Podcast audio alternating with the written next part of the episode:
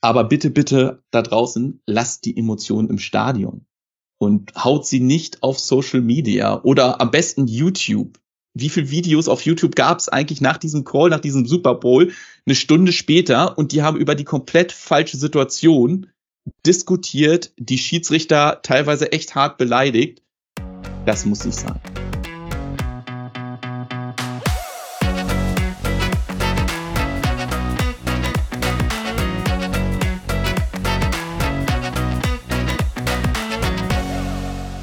Hallo und herzlich willkommen zur ersten Folge Correct Call, dem Football-Regel-Podcast. Wir sind Dominik Kraus, Malte Scholz und ja, wir machen noch einen Football-Podcast. Bevor sich jetzt aber alle denken, oh, da sitzen wieder zwei Typen zusammen und reden über Footballspieler. Bei uns läuft das Ganze ein bisschen anders, nämlich liegt bei uns der Fokus auf den Football-Regeln. Hallo auch von mir. Genau, wir wollen gerne euch einen Einblick in die Tätigkeit der Schiedsrichter mal geben und auch euch ein bisschen die Regeln näher bringen denn wir glauben, dass das unglaublich wichtig ist, auch mal über die Regeln zu sprechen und vielleicht auch mal über ein paar Spielsituationen, die man gesehen hat und wo man sich fragt, warum haben die Schiedsrichter das eigentlich so entschieden? Kennt man ja als Football-Fan, kommt das öfteren vor, vielleicht an dich, Malte, als Schiedsrichter selbst. Naja, irgendwie seid ihr am Ende immer die Buhmänner. Naja, also jede Entscheidung, die wir treffen, finden 50 Prozent naturgemäß gut und die anderen 50 Prozent eben nicht. Ähm, und auf der anderen Seite, Emotionen gehören dazu. Ich glaube, kein Sport kommt ohne Emotionen aus. Und zu diesen Emotionen gehört es auch mal dazu, sich ein bisschen über die Schiedsrichter aufzuregen. Ich glaube, das kennt jeder, das kennt auch jeder Schiedsrichter. Aber das alles muss natürlich seine klaren Grenzen haben. Ja, am Ende seid ihr trotzdem immer irgendwie ihr schuld. Ähm, wie läuft es denn für euch? Ich glaube erstmal eins vorweg, alle machen Fehler. Auch wir. Und ich glaube, das ist was, was ganz, ganz wichtig ist, was vielleicht auch so eine meiner wichtigsten Nachrichten ist, die ich gerne mal nach, nach draußen geben möchte. Und deswegen nutze ich jetzt hier einfach die Chance. Der Receiver lässt mal einen Ball fallen, der Quarterback macht mal einen schlechten Read, ja, und auch wir übersehen mal ein Foul oder schätzen eine Situation nicht richtig ein. Das ist menschlich. Aber genau wie jeder andere auch, probieren wir diese Fehler zu minimieren. Wir trainieren unglaublich viel, sind schon seit letztem Jahr beispielsweise in der ELF in der Vorbereitung und ich glaube, was auch viele verwechseln, ist immer, die Schiedsrichter machen nicht die Regeln. Und auch wir finden beispielsweise vielleicht Roughing the Passer an der einen oder anderen Stelle übertrieben. Aber ich muss die Regeln immer gleichmäßig anwenden. Und ich kann ja jetzt nicht einfach sagen, also ich, Malte, finde Roughing the Passer blöd und wende das jetzt anders an. Das wäre halt einfach unfair, würde ich jetzt mal so schätzen. Ja, also darüber sollten wir auf jeden Fall mal eine eigene Folge machen, werden wir auch. Ähm, aber nicht heute. Die Folge ist quasi unsere Pilotfolge und aus gegebenen Anlass ist das Thema heute Holding und Illegal Contact. Nicht zu verwechseln mit Defensive und Offensive Pass Interference. Das machen wir ein anderen Mal in den zukünftigen Folgen. Da wird es dann in der Regel so ablaufen, ähm, sie sind logisch aufgebaut, also wer ein Football-Grundverständnis hat, wird definitiv verstehen, wovon wir reden Wer nicht, es gibt super Videos von der NFL und auch von RAN. Wir packen euch da mal was in die Show Notes, wo ihr euch so die Basic-Begriffe mal anschauen könnt. Grundlegend aber sind unsere Standardthemen einfach die Fouls und die Regeln. Also wir werden das dann nach Kategorien mehr oder weniger aufbauen und dann wöchentlich Content bringen. Äh, teilt uns da gerne auch eure Wünsche mit, welche Folge ihr als nächstes haben wollt. Und vielleicht noch mal kurz vorab, auch das vielleicht eine gute Information. Welche Regelwerke besprechen wir hier? Also zum Grundverständnis, es gibt so zwei große Regelwerke, an denen sich die anderen liegen, sei es dann aber auch die XFL, USFL oder eben auch wir als European League of Football orientieren. Das ist zum einen die College-Regeln. Die wenden wir beispielsweise in Deutschland auch in die nationalen Ligen an. Also beispielsweise in der GFL, GFL 2, da sind die College-Regeln das grundlegende Regelwerk. Auch die Nationalmannschaften spielen nach dem College-Regelwerk.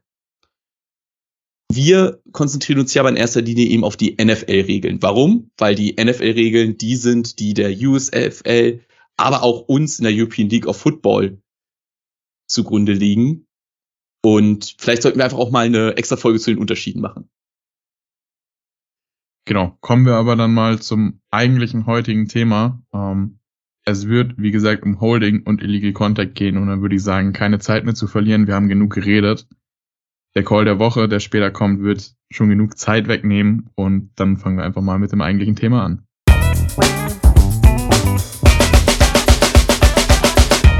Ja, nicht nur seit dem Super Bowl ähm, ist ein bestimmtes Foul sehr relevant in den Medien. Es geht hier um Fouls gegen Receiver und äh, welche sind denn da am wichtigsten, Malte? Also ich glaube, es gibt so drei große Fouls gegen Receiver, die man immer auseinanderhalten muss. Das ist einmal Illegal Contact, ICT. Das ist zum zweiten Defensive Holding. Und das ist zum dritten Defensive Pass Interference. Wobei wir ja zu DPI, wie du schon gesagt hast, glaube ich, eine eigene Folge machen werden. Lass uns mal heute auf Illegal Contact und Defensive Holding konzentrieren. Gut, ähm, dann stellt sich natürlich die Frage, was ist Illegal Contact eigentlich? Also Illegal Contact, da geht es darum, dass wenn der Receiver auf seine Route losläuft, dass die Regeln sagen, innerhalb der ersten fünf Yards von der Line of Scrimmage, also die Line of Scrimmage ist die, wo sich die Spieler gegeneinander gegenüberstellen und Richtung der Defense sind. Innerhalb dieser ersten fünf Yards darf ein Defensive-Spieler ein Receiver einmal chucken, also einmal so anbumpen. So kann man sich das vorstellen, wie man das halt auch aus der NFL oder auch eben aus der European League of Football bei uns eben kennt. Dieses Anblocken des Receivers auf diesen ersten fünf Metern. Das regelt die ICT-Regel, ob und wie oft ich das darf. Genau, also man darf praktisch den Receiver nur einmal chucken, zweites Mal ist nicht erlaubt. Genau, ich darf ihn auch tatsächlich nur einmal chucken. Das heißt, er läuft jetzt los und ich bump ihn einmal an. Wenn ich jetzt ihn ein zweites Mal anbumpen würde, dann wäre das bereits schon ein Foul. Und wenn er tiefer als fünf Yards ist, also wenn er schon fünf Yards gelaufen ist und dann alles ab fünf Yards, dann ist auch ein Anbumpen ein Foul für Illegal Contact. Kommt es bei der Flagge darauf an, ob der Ball schon geworfen wurde? Nein, eben nicht. Und das ist gerade das Interessante. Bei all diesen Fouls, besonders Defensive Folding, und ICT geht es darum, dass der Ball ja gerade noch nicht geworfen ist. Das ist auch der Unterschied zu DPI, was dann passiert, wenn der Ball geworfen wurde. Und die Idee ist, dass wenn ich so einen Receiver nur so drei, vier Mal richtig rausblocke oder ihn einfach halte, er ja gar nicht auf eine Route kommen kann, wo er offen wird. Also der Quarterback hatte ja nie eine Chance, den anzuwerfen. Deswegen kommt es für die Fouls nicht drauf an, ob der Ball geworfen wurde oder nicht, sondern ganz im Gegenteil. Wenn der Quarterback dann sieht, kein Receiver ist frei, nimmt er den Ball runter und fängt an zu laufen. Und auch dann habe ich das Foul für ICT. Jetzt stellt sich so mancher wahrscheinlich die Frage, ähm, Malte sagt gerade, man darf ihn nur einmal berühren, jetzt redet er davon, man berührt sich öfter. Ähm, Passiert es nicht im Endeffekt bei jedem Spielzug, dass gerade der Defensive Back den Receiver berührt? Ja, natürlich. Und das ist auch jetzt so natürlich die schwierige Situation, die du als Schiedsrichter, vor allem die tiefen Flügelschiedsrichter und hinten der tiefe Schiedsrichter, die nennt man Backjudge, die das zu entscheiden haben. Und da muss man halt differenzieren.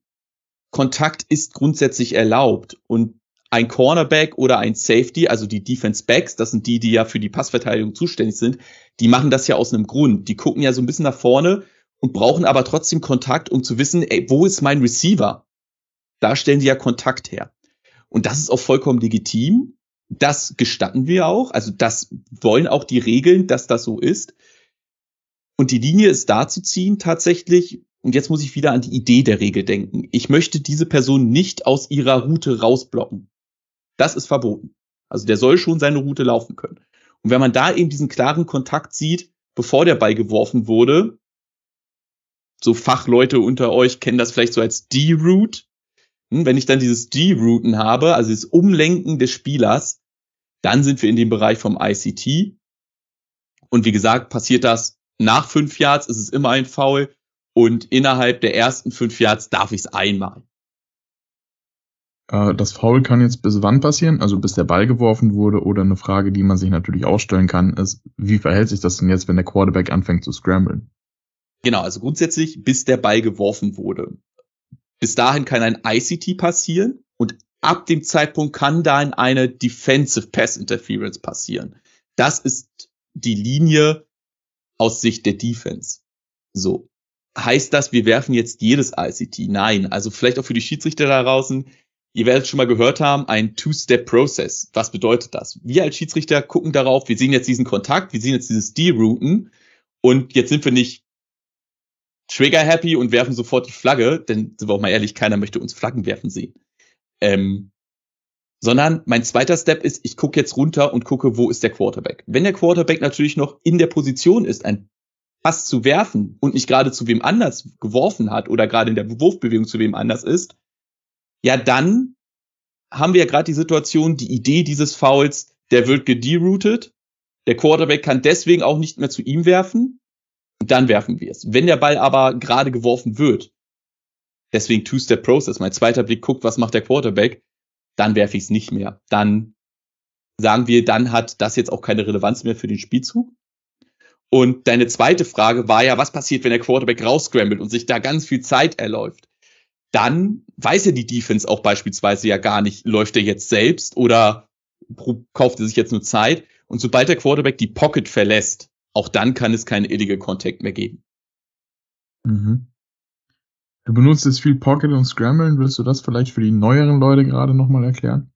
Gerne. Also der Quarterback steppt ja zurück und die offensive Linie, die Offensive Line, bildet ja wie so ein Kreis um den, äh, um den Quarterback herum. So die Tackles gehen ja ganz relativ weit zurück. Die Guards, das sind die zweitinnersten, kommen dann nach und die bilden ja dann wie so eine Bubble um den Quarterback so ein bisschen und blocken die ankommenden Defensive-Spieler.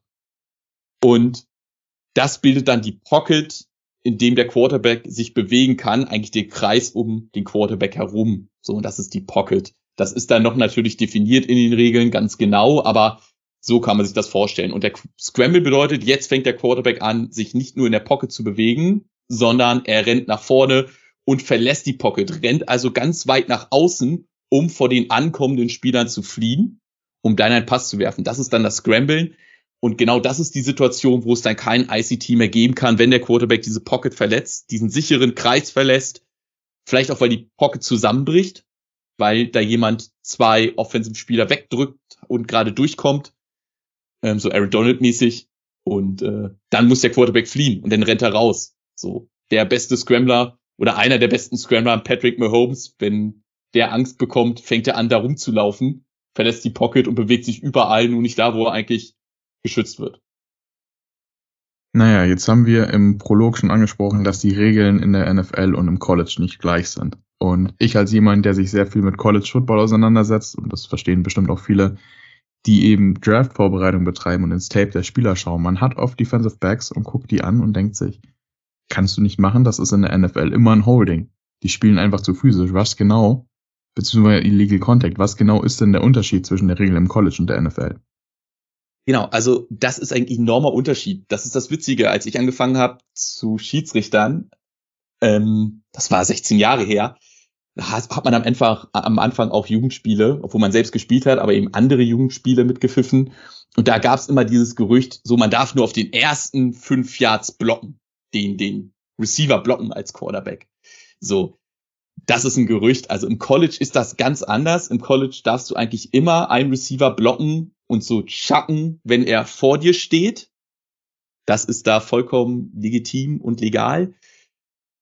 Du darfst ihn allerdings natürlich nicht mehr chucken, wenn er hinter dir ist. Das ist aber auch beim ICT so. Sobald ein Spieler auf gleicher Höhe oder hinter dir ist, darfst du ihn als defensiver Spieler nicht mehr blocken oder eben chucken. Und die Strafe ist auch ein Unterschied. Im College sind das zehn Yards, wenn er mich passiert hat und ich ihn dann nochmal einen Block in den Rücken gebe, dann sind das 10 Yards Strafe. Und in der NFL oder bei uns in der European League of Football sind das 5 Yards Strafe, aber bei uns ist das ein automatischer erster Versuch. Also ICT ist ein ganz, ganz teures Foul. Und wenn wir uns über Holding reden, und da werden wir uns ja jetzt gleich darüber unterhalten, Holding ist tatsächlich im College und im in der NFL ELF relativ ähnlich, bis auf da auch die Strafe. Da ist es äh, 10 Yards und ein automatischer erster Versuch im College, wenn tatsächlich der Ball gepasst wurde. Wenn nicht, sind es nur 10 Yards. Und bei uns ist das auch ein Halten gegen ein Receiver, 5 Yards und ein automatischer erster Versuch. Jetzt muss ich ehrlich zugeben, als ich angefangen habe, Football zu gucken, war das eine der schwierigsten Unterscheidungen für mich. Was ist Illegal Contact? Was ist eigentlich Holding? Also geh doch mal drauf ein, was ist Holding und was ist der Unterschied zum Illegal Contact eigentlich genau? Genau, also ja, super Frage, ist eine Frage, die man echt oft bekommt. Ähm, Ich erkläre das immer gerne mit, es ist ein Unterschied, ob du etwas wegdrückst, hm? also dein Arm bewegt sich nach außen hin und schiebt wen weg, dann sind wir im Illegal Contact, hm? dieses Schatten aus der Route rausbringen, oder du jemand wirklich festhältst und du siehst, der drückt den nicht weg, sondern der greift sich was und plötzlich wird dieses Jersey ganz, ganz lang. Und er zieht dieses Jersey also an sich heran. Und dieses an sich heranziehen, dieses Grabben, ähm, das ist dann im Gegensatz zum, zum ICT, das ist dann das Halten. Halten kann aber auch anders passieren, beispielsweise die berühmte Armbar. Ich mache meinen Arm ganz lang und umarme dadurch den Receiver und lass ihn gar nicht mehr weg. Ich halte ihn auf der Stelle fest. Auch das ist dann eher Holding und eben nicht ICT. Aber grundsätzlich so die Idee unterscheiden, schiebt er ihn jetzt weg oder zieht er ihn zu sich ran? Das ist, glaube ich, ein guter Punkt, wie man sich das merken kann. Ja, zum Thema Holding haben wir auch ein super Beispiel in unserem Format Call der Woche, das jetzt gleich im Anschluss kommt, obwohl man ehrlich gesagt bei dem Call sagen könnte, es war vermutlich eher der Call des Jahres. Das stimmt vollkommen. Der Call wird ja gerade ganz groß diskutiert. Und ich glaube, wir hatten ja schon mal im Vorfeld drüber gesprochen. Du als großer Eagles-Fan siehst das vermutlich naturgemäß anders, als ähm, vielleicht äh, ich das sehe, ähm, aus meiner Sicht der Dinge. Aber lass uns doch darüber einfach jetzt reden und mal Holding am Paradebeispiel zeigen. Und für euch, wir werden auf alle Fälle, denke ich, das Play in den Show Notes mit einem Link verlinken, sodass ihr euch das vielleicht einmal anschauen könnt. Das heißt, wenn ihr das wollt, pausiert jetzt einmal kurz den Podcast, öffnet schnell den Link, schaut euch das Play an und dann schaltet einfach wieder rein. Ja, ich glaube, es gibt niemanden, der das Play nicht gesehen hat. Ich gehe mal davon aus, dass die meisten Leute den Super Bowl geschaut haben und oder Social Media haben. Ähm, es geht um den Hold von James Bradbury, All-Pro Corner der Philadelphia Eagles gegen Juju Smith-Schuster, ähm, um die Situation einzuordnen. Das war nicht irgendein Call, das ist so der Breaking Point im Spiel. Ähm, wir haben dritten und acht der Chiefs kurz vor der Eagles Endzone. Ich meine eine Minute 42 auf der Uhr, Eagles noch zwei Timeouts. Ähm, was passiert? Patrick Mahomes wirft den Ball zu weit. Alle Eagles-Fans sind am Durchatmen. Aber man sieht im Hintergrund so ein gelbes Tüchchen durchs Bild fliegen. Und ähm, ja, Malte, sag mal, war dieser Hold berechtigt, beziehungsweise der Penalty dafür berechtigt? Aus meiner Sicht ja. Also wenn wir nur uns diese Situation angucken, war das berechtigt. Ich glaube, was ganz viele erstmal nicht verstanden haben, ist, dass es gar nicht um diesen zweiten Kontakt geht, wo Shushu Smith Schuster dann abfielt, also Richtung die Endzone läuft, sondern es ging um den ersten Kontakt bei dem Cut nach außen. Ich glaube, das war ja schon die erste Situation, ich kann mich dran erinnern, dass du mich ja auch direkt nach dem Super Bowl sofort angeschrieben hast mit dieser zweiten Situation, um die ging es aber gar nicht. Es ging ihm nicht darum, wo er hochgeht, sondern tatsächlich bei dem Cut nach außen. Um die Situation ging es bei dem Call. Und ich meine grundsätzlich, ja, das kannst du werfen. Und auch muss man ja auch so ehrlich sein, auch James Bradbury hat ja gesagt, ich habe den gehalten. Und du kannst es sehen die Hintertorkamera oder eben die Kamera, die da von, von hinten reinguckt, zeigt ganz klar, das Jersey geht beim Cut sehr weit raus. Also du konntest ja quer die Nummer lesen. Ja, wo, worüber wir vielleicht auch nochmal reden sollten, weil ich sehr oft gelesen habe, wo sich Leute darüber beschwert haben. Ja, aber der Pass war ja uncatchable. Das spielt bei Holding ja keine Rolle, ne Malte? Genau, das ist der Unterschied zur DPI. Also das ist ein, ein sehr wichtiger Punkt hier. Also erstmal zu sagen, es ist eben keine Defensive Pass Interference, sondern es ist ein Foul für Defensive Holding. Und wieder auch hier die Idee, seine Route konnte sich nicht entwickeln, weil er nach diesem ersten Cut keine Separation bekommt. Also vielleicht auch mal da draußen zu erklären, als Receiver, wenn ich diesen Cut mache und gehe nach außen weg, will ich durch eine ganz bestimmte Körperbewegung diesen Cut ganz hart abbremsen, nach außen weg, Abstand zu dem defensiven Spieler erzeugen. Wenn ich allerdings als defensiven Spieler, und dann reicht ja auch ein bisschen nur aus, ihn ein bisschen halte, das Ding lang mache und mich wieder ranziehe an den Spieler, das klappt nicht. Und das hat ja auch Karl Schäffers, glaube ich, sehr gut in dem Interview erklärt. Karl Schäffers war der Referee und für mich einer der, der besten Referees da draußen, die es gibt. Ähm, hat auch bei uns schon ein, zwei Vorträge gehalten, was super spannend war.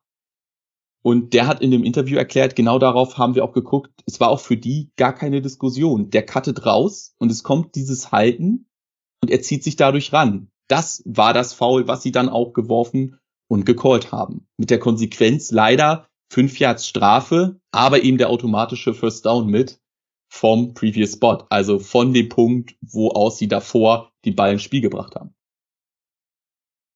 Ja, dieser Automatic First Down hat dann beide Timeouts der Eagles und sämtliche Zeit der Uhr gekostet, weshalb die Eagles noch einen Hail Mary Versuch hatten, der aber in dem Fall jetzt auch komplett irrelevant ist.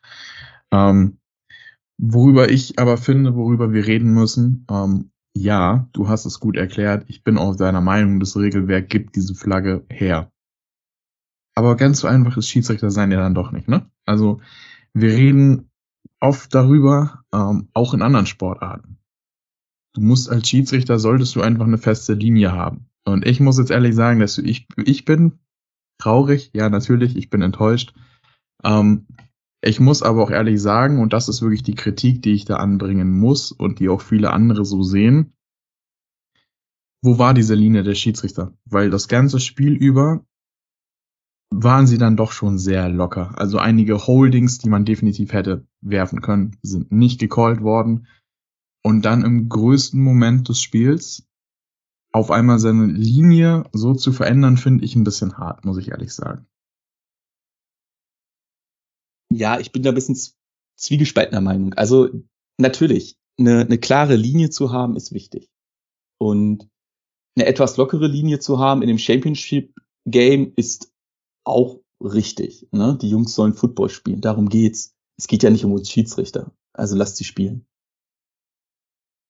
Aber in dieser Situation habe ich leider auch ein Aber. Erstens, wir haben eine ganz klare Situation auf dem Feld, die nach den Regeln so bewertet werden kann. Damit reduziert sich die gesamte Kritik ja eigentlich nur auf diese klare Linie. Und jetzt muss ich auch verstehen, ich kann ein Halten in, von einem Offensive Lineman, jeder Offensive Lineman hält immer, aber dazu werden wir mal eine eigene Folge machen. Ähm, das kann ich erstmal nicht vergleichen mit einem Halten eines Receivers, weil eine ganz andere Intention und ein ganz anderes Narrativ hintersteckt. So, beim Halten eines Receivers, gerade beim Cut, geht es ja darum, diese Separation zu verhindern. Das ist eine ganz andere Situation. So. Und da jetzt vergleichbare Szenen zu finden, ich habe noch keine gesehen. Also, da muss ich erstmal fragen, was ist der Vergleichsmaßstab? Zweitens, es ist auch eine Situation und das wissen auch die Spieler. An diesem Punkt so ein Halten zu sehen, ist für einen Schiedsrichter verdammt schwer.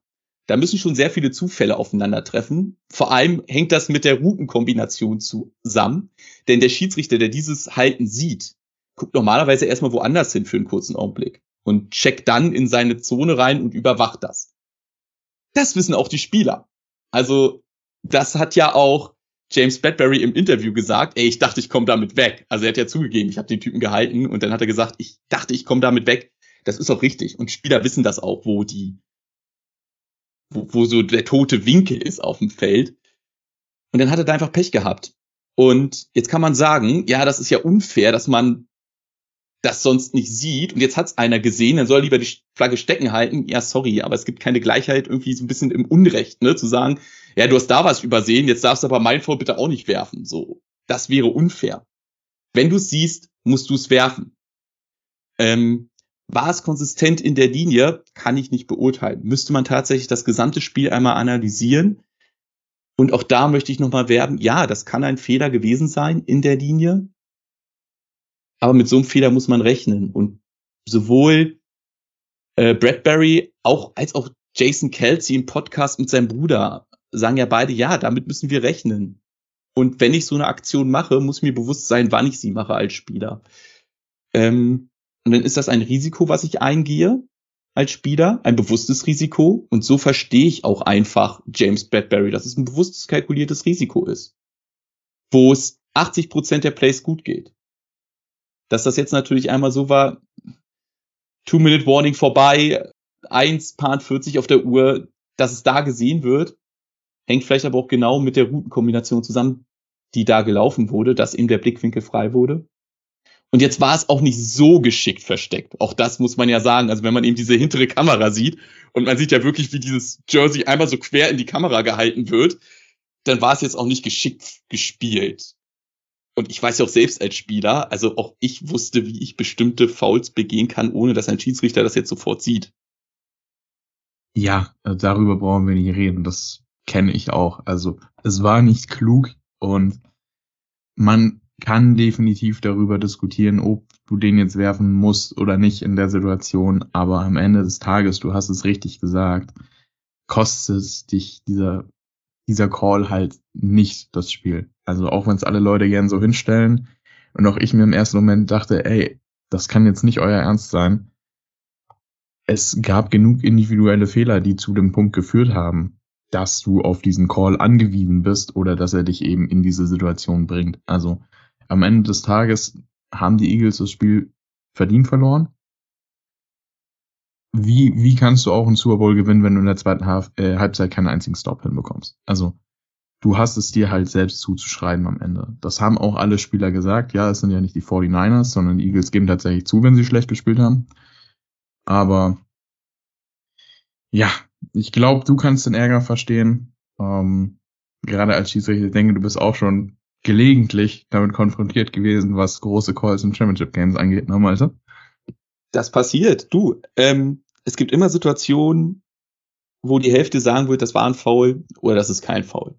Und ich kann auch die Emotionen im Stadion verstehen. Das, das, wir machen diesen Sport, weil diese Emotionen da sind. Die geben uns ja so viel was zurück und auch man muss zugeben, als Schiedsrichter probiere ich mich davon loszusagen, aber am Ende stehst du auf dem Feld und du spürst ja auch diese Emotionen und du probierst sie auszublenden, ganz, ganz aktiv. Ne? da kann man sich darauf vorbereiten, das kann man gut trainieren. Aber du bist ja auch abhängig von Emotionen. Das ist auch cool, das gehört zum Spielfeld. Aber bitte, bitte da draußen, lasst die Emotionen im Stadion und haut sie nicht auf Social Media oder am besten YouTube wie viele Videos auf YouTube gab es eigentlich nach diesem Call, nach diesem Super Bowl, eine Stunde später und die haben über die komplett falsche Situation diskutiert, die Schiedsrichter teilweise echt hart beleidigt. Das muss nicht sein. Wir können alle mit sachlicher Kritik umgehen und wir machen das auch. Also Schiedsrichter gucken Spiele ganz oft an und auch, auch wir zum Beispiel bei uns in der European League of Football jeder Spielzug, jeder einzelne Spielzug wird bewertet, ob du alles richtig gemacht hast, von mindestens zwei Personen.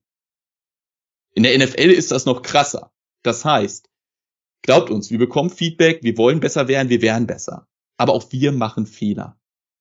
Das führt zu Emotionen und das ist super.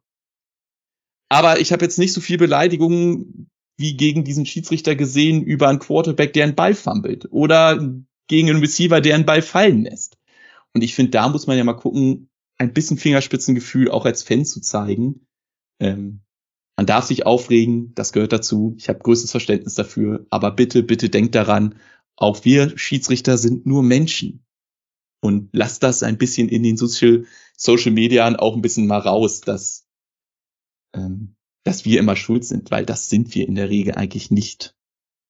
Ja, ich finde, das ist ein wunderbares Schlusswort tatsächlich. Deshalb würde ich vorschlagen, wir beenden die Folge auch an der Stelle. Wenn es euch gefallen hat, lasst uns gerne eine Bewertung da und schickt uns auch gerne Ideen, Anmerkungen, Feedback generell auf Instagram oder auch ganz oldschool über die über die E-Mail-Adresse. Das ist alles nochmal in den Show Notes verlinkt. Dann würde ich sagen, ich bedanke mich sehr fürs Zuhören und freue mich auf nächste Woche. Auch von meiner Seite aus vielen, vielen Dank und nächste Woche starten wir dann wieder mit frischem Wild rein. Wenn ihr auch noch Themenvorschläge habt, lasst es uns einfach wissen. Auch von mir. Vielen Dank fürs Reinhören und bis dann.